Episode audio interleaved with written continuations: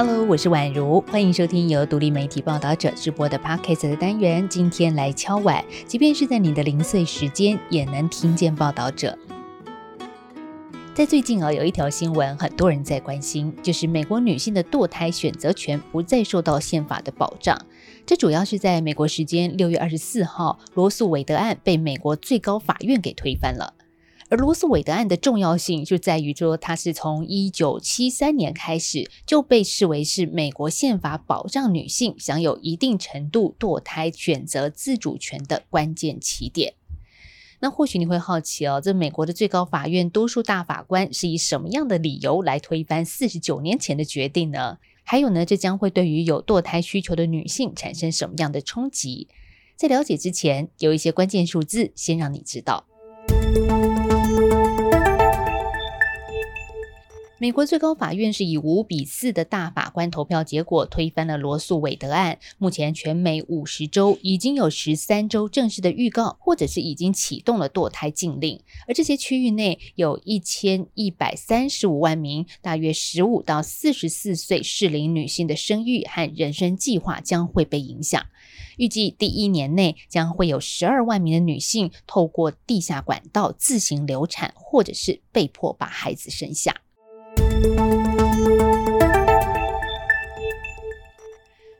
好，刚刚说到堕胎走向地下化，还有不少的女性被迫生孩子，这些都是这个案子遭到推翻之后，对于美国的女性可能带来的伤害。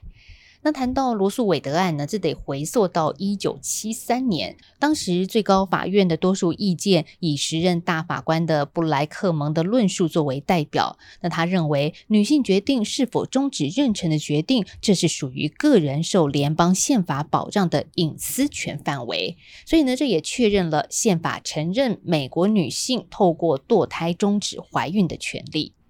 那么接下来我们要问了，罗素韦德案为什么会在今年的六月二十四号被推翻呢？其实我们也看到，在公布的判决意见书当中，代表多数派主笔意见书的保守派大法官阿利托，他就很直白的说呢，他认为四十九年前罗素韦德案这根本就是一个判决的失误。他说啊，最高法院在一九七三年对于罗案，也就是我们刚提到的罗素韦德案的判决，是刻意忽略了宪法文字与过往传统里从来没有保障堕胎权的内容存在。那相反的，美国的司法历史里呢，反而留下了大量对于反堕胎还有保障胎儿生命的潜力。所以了，阿利托他就主张，过去最高法院的错判，反而是僭越了立法的权利。因此，如果依法论法的话，现在最高法院的立场是拨乱反正，透过推翻罗案来纠正历史的错误。那我们看从投票的结果呢，支持推翻罗案的多数意见是五票，全部都是保守派大法官。那那么我们也要来听一听哦，投下反对意见的三位自由派大法官，他们又是怎么说呢？他们在不同意见书当中强调，推翻罗案反而会对社会带来更立即可见、弊大于利的伤害。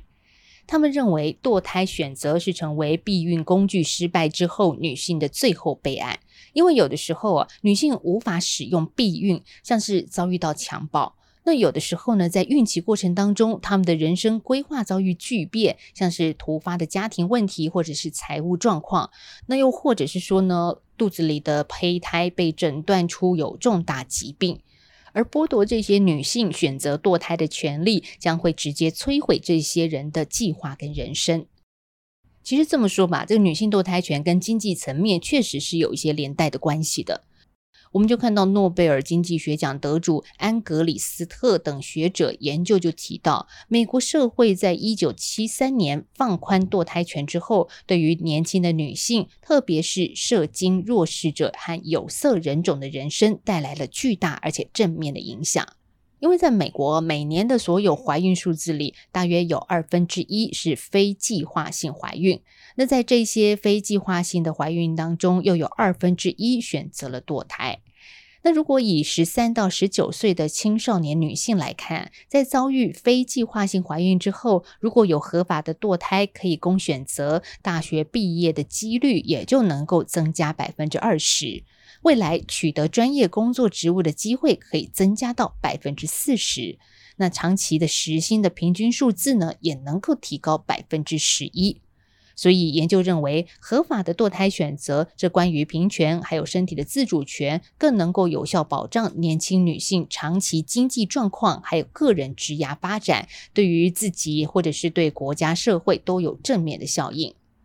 虽然呢，我们刚刚谈到的这些社会进步，可能都会因为罗案被推翻而倒退，但是保守派的大法官仍然态度非常的强硬，说呢，就算我们能预测后续的发展，最高法院也不能任由外界资讯来干扰我们的判断决定。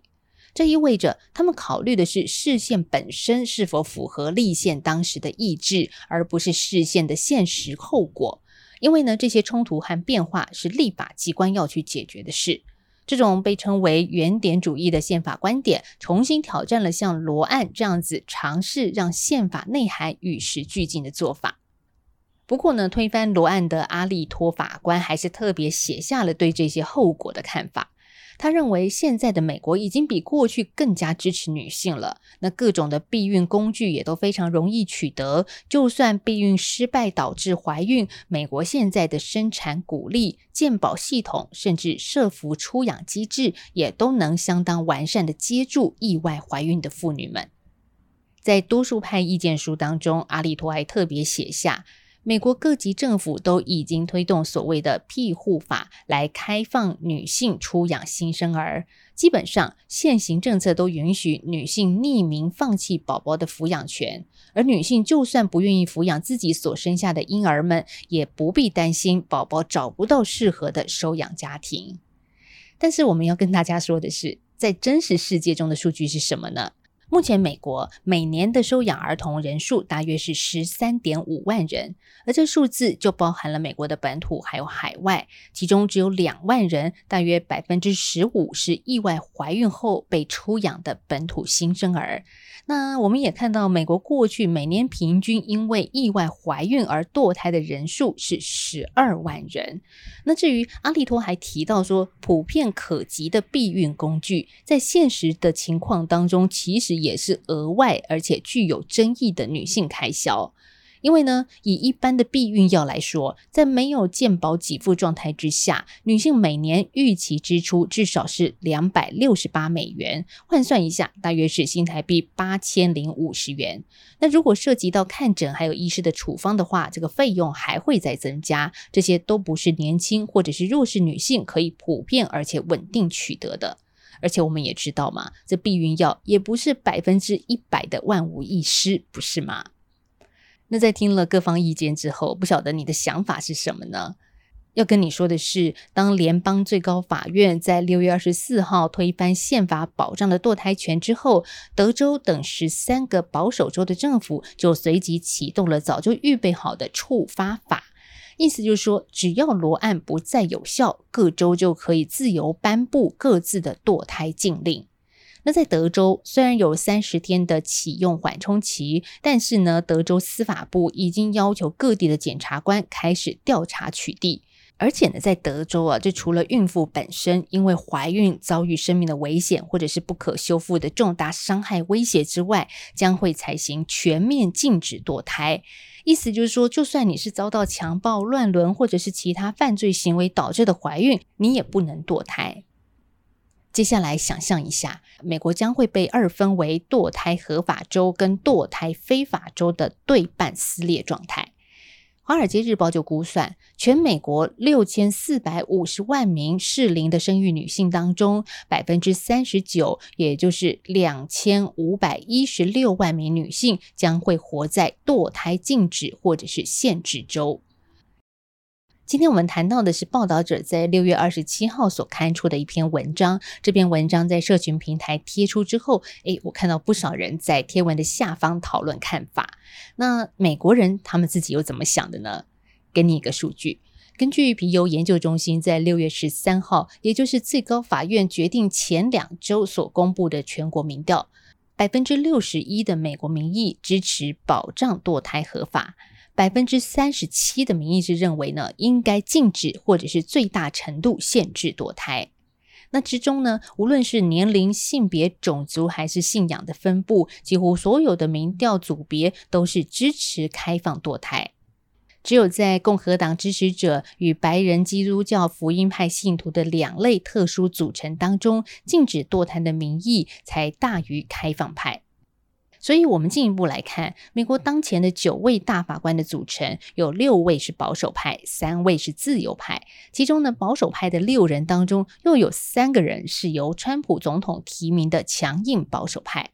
在过去两个月，以强硬保守派为主导力量的最高法院接连推翻了纽约州限制在公共场合携带枪支的法律。那这一次，则是直接取消了罗素韦德案，引发了美国民间激烈的反对怒火。这除了指控最高法院剥夺了女性对自己子宫的持有权之外，更是批评保守派当道的最高法院已经站在人民意志的对立面。